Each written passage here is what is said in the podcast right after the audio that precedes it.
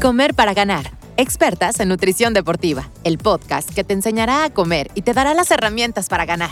No importa qué tanto sabes sobre el tema, estaremos aquí para proporcionarte la información más confiable. ¿Tengo que comer mientras hago ejercicio? ¿Cómo puedo correr más rápido? Comer para ganar. Con Aurora León, experta en nutrición, deporte y salud. ¿Qué tan importante crees que sea descansar? En el capítulo de hoy nos acompaña el licenciado en nutrición Fernando Luna, quien nos platicará acerca de la importancia que tiene el descanso en el deporte. Fernando es también profesor de educación física, magíster en investigación biomédica, docente de la Universidad de La Plata, codirector del posgrado de alimentación vegetariana y vegana de la Facultad de Medicina de la Universidad de La Plata y del curso posgrado Plant-Based y Deportes que auspicia la Federación Mexicana de Nutrición Deportiva. No te pierdas este interesante capítulo, Comer para ganar. Bienvenidos un capítulo más a Comer para Ganar. El día de hoy es un capítulo donde tenemos invitado y este invitado es muy especial. Ahora platicando con él antes de entrar, pues le dije, ya tiene más de un año que te invité y apenas hasta el día de hoy logramos hacer la conexión. El invitado de hoy, como ya escucharon en la introducción, él, él es de Argentina, entonces estamos aquí conectados con él y bueno, no, no doy más bienvenida más que la que ya se dio. Y Fernando, bienvenido a Comer para Ganar. Hola, bueno, muy contento de estar acá, gracias por la invitación. Y bueno, espero que, pueda brindarle alguna información útil a la audiencia. Claro que sí. Fernando, eh, bueno, como ya dijimos en la, en la introducción, él da clases allá en Argentina y básicamente me interesó mucho desde el día que, que lo conocí que se mete mucho en este tema del descanso, que considero sumamente importante en la vida de los atletas. Fer, yo básicamente mi consulta es con atletas, con gente amateur, elite, eh, todo tipo de gente que hace ejercicio y sí, siempre trato de hacer mucho énfasis en el descanso. Entonces, el día de hoy, por eso quiero que nos platiques, porque poco hemos hablado en Comer para Ganar de la importancia del descanso. Entonces, ¿por qué no nos platicas un poquito por qué es importante primero que nada? Bueno, primero que nada, el, descanso es una actividad elemental para la vida, así como respirar, comer, hidratarnos. El descanso es fundamental porque durante el descanso se llevan adelante un montón de procesos, una infinidad de procesos fisiológicos que son muy importantes para la salud y también para el rendimiento. Eh, para mí, desde lo que tiene que ver el abordaje de un consultante, sea atleta o sea no, hay como tres grandes bastiones.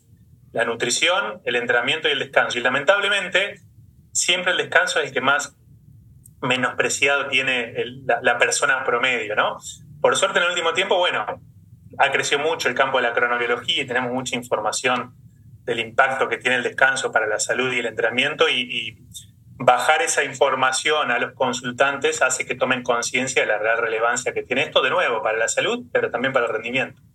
Claro, eh, eso que dices, eh, coincido contigo, creo que últimamente ha habido muchas publicaciones, han surgido muchas tecnologías nuevas para medir todo esto del descanso.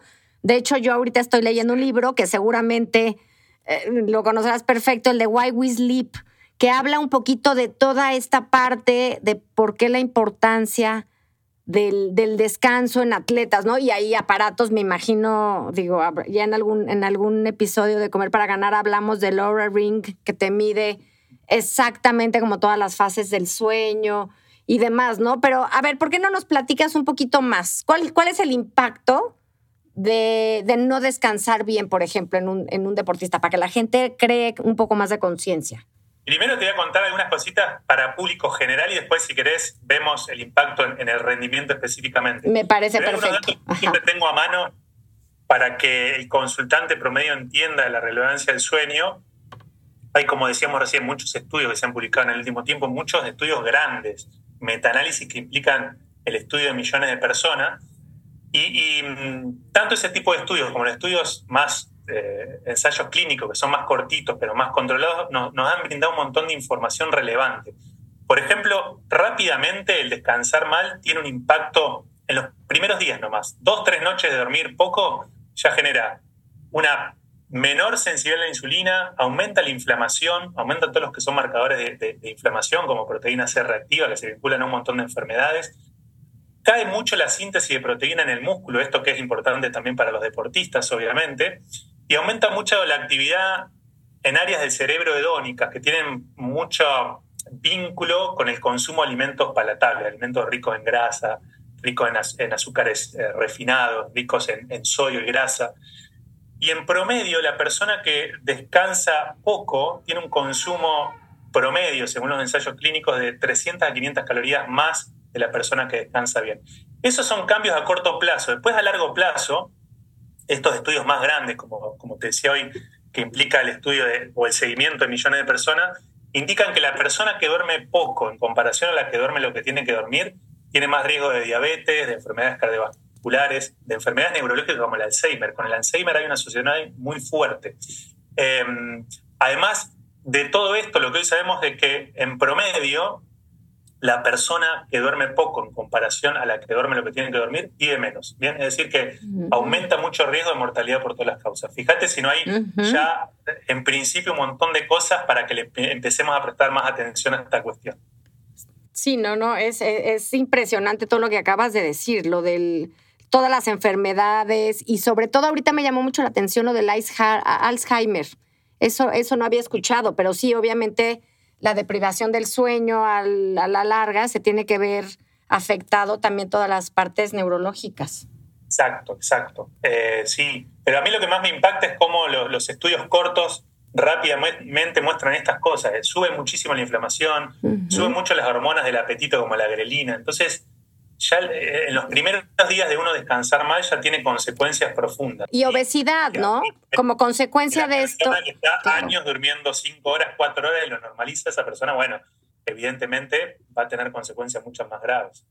Esa es mi siguiente pregunta, porque hay mucha gente que se acostumbra. Yo me acuerdo digo, tengo amigos doctores, ¿no? Médicos, y me acuerdo cuando estaban estudiando que me decían, no, ya duermo cinco horas diarias, cuatro, cinco, y ya mi cuerpo ya descansa perfecto. ¿Eso se puede llegar a adaptar?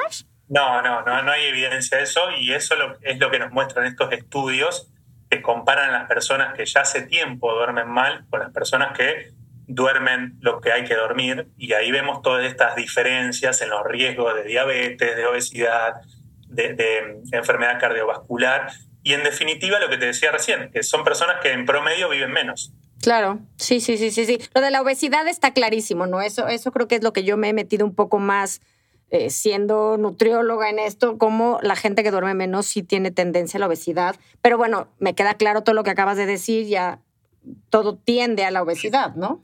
Exacto, son, eh, hay, varios mecanismos que explican esa relación, que algunos te lo describí. El aumento de la inflamación genera en nuestro hipotálamo una menor regulación del apetito, bien, aumentan toda la, tendencia al consumo de ultrapalatables, ultraprocesados, caen las hormonas que generan saciedad, la leptina, se viene abajo, todas las, las, hormonas de saciedad que genera el intestino, como GLP-1, bueno, un montón de cosas ahí, que son beneficiosas se pierden. Eh, y en definitiva eso explica esta diferencia que te decía hoy, que, que, por lo general demuestran los estudios que hay disponibles, que la persona que duerme poco en promedio consume 300 a 500 calorías más que una persona con un descanso correcto. Y eso obviamente a la larga eh, explica la expansión del tejido adiposo que se ve en esas personas. Claro, claro. Y es un círculo vicioso, me imagino, porque la gente que duerme poco va a lo mejor pensando en un médico que tiene que estar despierto, entonces va a tomar, empieza a tomar cosas, ¿no? Ah, voy a tomar más cafeína para no dormir y eso va a hacer que también le dé menos sueño y, etcétera, ¿no? Es que es el punto que quería continuar sobre este tipo de suplementos y este tipo de estimulantes que van en contra del sueño, o sea, específicamente hablando de la cafeína, por ejemplo. ¿Qué nos puedes, qué nos puedes decir de la cafeína? Bueno, cuando hablamos de la cafeína y descanso, nos, nos encontramos con una encrucijada, ¿no? Porque sabemos, los que trabajamos en nutrición deportiva también, que la, cafeína es un excelente suplemento, una excelente ayuda ergogénica, pero como vos también decís que, puede afectar el descanso. Sabemos que descanso, eh, afecta la, latencia del, del sueño, que es el tiempo que pasa uno de que se acuesta que realmente se duerme, aumenta la actividad motora mientras nosotros estamos descansando, eso hace que no entremos en las etapas más profundas del sueño y además y quizás lo más importante es que termina afectando la cantidad de horas totales que dormimos. Pero por otro lado sabemos que en, un amplio espectro de disciplinas deportivas la, ayuda, la eh, cafeína eh, es una ayuda ergogénica con eh, evidencia robusta, ¿no? entonces ahí nos preguntamos, ¿qué hacemos? ¿Tomamos, no tomamos? Bueno, yo creo que ahí tenemos que tener en cuenta dos cositas. Primero, evitar la habituación. No es lo mismo si tengo un atleta que cada vez que va a entrenar se toma un comprimido de cafeína deshidratada, cafeína nidra, eso cada vez le va a generar un menor efecto ergogénico que si lo toma solamente en los momentos de competencia o los momentos de, alta carga de entrenamiento. Eso por un lado, para evitar la habituación, que no tome siempre el suplemento de cafeína o la fuente de cafeína. Y después tener en cuenta el tiempo en el cual la cafeína puede generar estos impactos deleterios sobre el descanso. Hoy lo que sabemos, este año se publicó un estudio muy importante al respecto, es que la cafeína nidra, lo que son los suplementos de cafeína deshidratada, que en general tienen en promedio 200 miligramos de cafeína, eso puede impactar negativamente en el descanso, consumiéndolo incluso hasta 11 horas antes de irnos a dormir. ¿Bien? Mm. Y el café, digamos que en promedio tiene unos 100 miligramos de cafeína hasta 9 horas. Entonces lo que yo tengo que hacer si quiero usar a la cafeína como una ayuda para mi rendimiento es tener en cuenta esto, tener en cuenta esta brecha y tomarlo lo más alejado que pueda del momento de irme a dormir para que no impacte negativamente en el descanso. Sí, se podría generalizar a que se tomara nada más en las mañanas, ¿no? Y aquellas personas que entrenan por la tarde, pues tratar de evitar ya el consumo de, cafeína después de cierta hora, ¿no? Ese es el, mensaje más claro. Yo suelo hacer lo mismo. Si vamos a tomar cafeína a la mañana, claro. y, bueno, eh, después eh, tener en cuenta a los atletas que entrenan en la tarde, evitar estos suplementos, porque aparte en los suplementos, como te decía recién, por lo general hay el doble de cafeína que en una taza de café, entonces es mucho. Muchi es que no se dan cuenta. Una vez llegó un, un atleta consulta a decirme que había corrido en el Ironman, pero me empezó a contar todo lo que había tomado. Hicimos cuentas y yo creo que se había llegado a 2.500 miligramos de cafeína. Llegó un momento donde le dije, de milagro no te, o sea, que, que no, te, no acabaste en el hospital. O sea, estás hablando. Y sí me dijo, me dijo, me pasé muchos días muy mal, muy, muy mal. Y no se dan cuenta porque hoy por hoy los suplementos tienen unas cantidades de cafeína bestiales y las toman como si fueran dulces de limón. Sí, tal cual, tal cual. Bueno, ahí entra la importancia del asesoramiento con, con el nutriólogo o la nutrióloga, ¿no? En, este tipo de cuestiones. Claro, claro, es lo que, es lo que siempre acabo diciendo como mensaje aquí en el, en el podcast. Ahora, Fer, ahora que estamos hablando de suplementos, me voy a meter directamente a otro suplemento que se usa muchísimo específicamente para dormir, que es la melatonina. ¿Qué nos puedes hablar de la melatonina? Bueno, la melatonina es una hormona que nosotros producimos, naturalmente. Si nosotros tenemos buena exposición a la luz durante el día, si a la noche evitamos las pantallas de, la tele, de los celulares, de las computadoras las dos horas antes de irnos a dormir, vamos a tener niveles importante de melatonina. Entonces, eh, eh, a priori no sería necesaria la suplementación si yo cuido esas cuestiones. Bien, en deportes tiene un uso que ha evidenciado ser muy efectivo, que es cuando los atletas viajan y compiten cruzando más de dos usos o zonas horarias. Bien, por ejemplo, un atleta mexicano que tiene que ir a competir, no sé, a Berlín, ahí va a cruzar más de dos usos horarios y obviamente el cambio de uso horario va le va a llevar un tiempo que alinee sus relojes biológicos con eh, el nuevo día y noche de ese nuevo lugar. En esos casos, la melatonina ha sido demostrado que es muy efectiva para considerar el sueño en las nuevas zonas horarias. Pero acá entra en juego de nuevo esta cuestión, ¿en qué momento la tomamos? Siempre que tomen un suplemento, como en estos casos, cuando cambiamos usos horarios, siempre va a ser antes del momento de irnos a dormir por la noche. Hay un caso que no sé si lo conoces, que pasó este año, que es el tenista Tsitsipas, que antes de una final de una ATP contra, creo que era contra, bueno, no me acuerdo si era contra Rafa Nadal, bueno, no importa. Lo, que pasa, lo que pasó con este tenista es que tenía la final a la tarde y quería dormir una siesta antes de esa final. Y como no podía dormir la siesta, se tomó un suplemento de melatonina a la tarde. Y claro, arrastró una somnolencia muy terrible al momento de, jugar esa final y ah. terminó declarando que ese suplemento de melatonina le afectó su rendimiento. ¿Por qué? Porque lo tomó mal.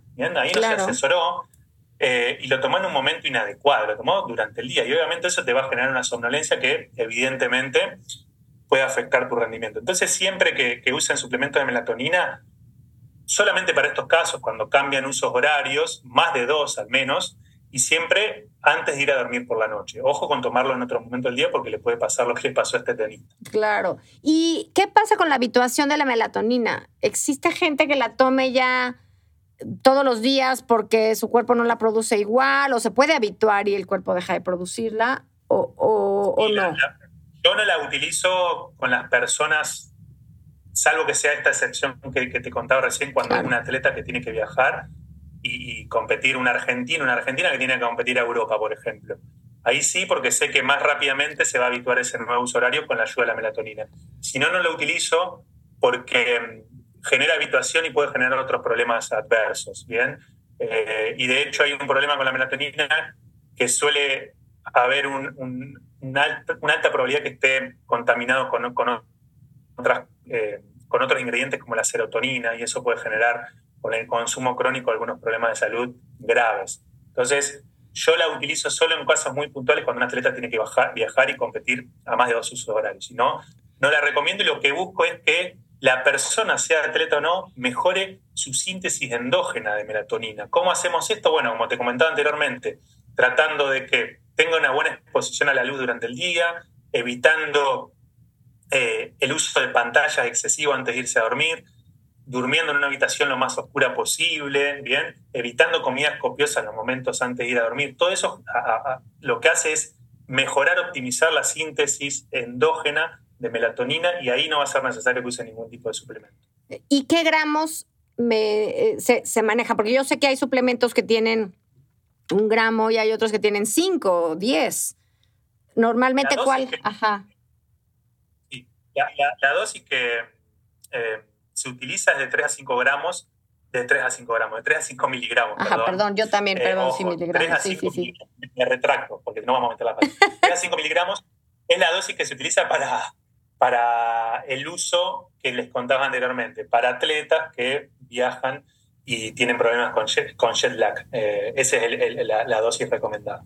Ok, sí, porque sí hay, que especificar esto, porque luego también aparte se toman, me ha pasado, no, es que me tomo una o dos o tres, y digo, a ver, la dosis es, pues por eso viene ya la pastilla con esos tres miligramos, ¿no? Claro, claro. Y la cafeína, que no lo dijimos anteriormente, se recomiendan de 3 a 6 miligramos por kilo. Ahí por eso tienen que ir con su nutrióloga que le haga la cuentita, así no meten la pata. Exactamente. Ahora, de esos 3 a 6 miligramos por kilo, estamos hablando que es muchísimo ya, ¿eh? Y también dependiendo en el periodo que van a hacer ejercicio.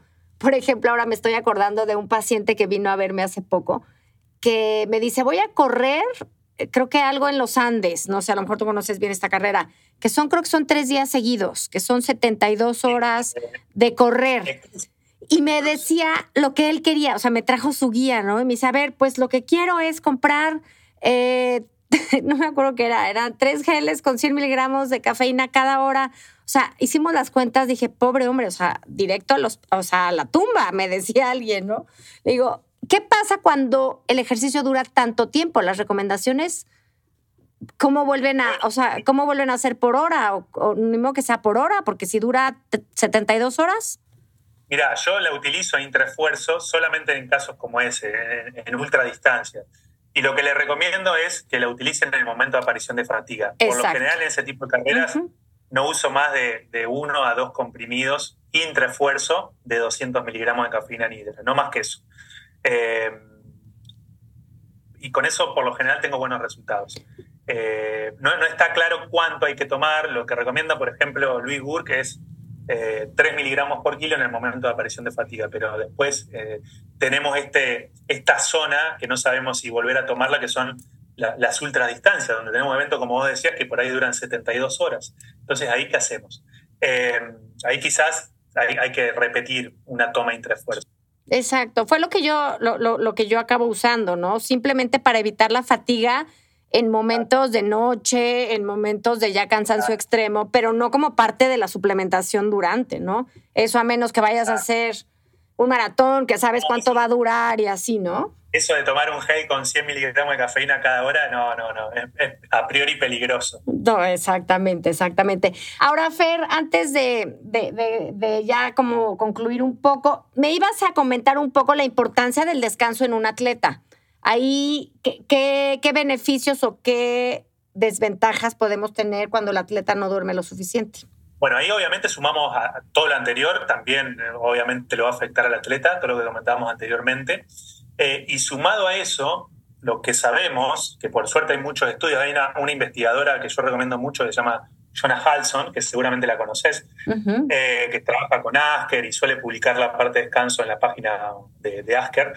Em, y ella ha publicado bastante al respecto, así que tenemos mucha información. Sumado a todo lo anterior que hablábamos más para público general, sabemos que el descanso inadecuado en deportista afecta básicamente todas las capacidades condicionales, es decir, la fuerza, la velocidad, la resistencia se ven afectadas de manera significativa eh, con un descanso inadecuado. Sumado a eso, los tiempos de reacción, la capacidad de toma de decisiones, que es tan importante en los deportes de equipo, también se ve afectada con un descanso eh, inadecuado. Y además lo que sabemos es que el riesgo de lesión aumenta de manera significativa y muchos estudios han demostrado una relación dosis-respuesta. ¿Qué quiere decir esto?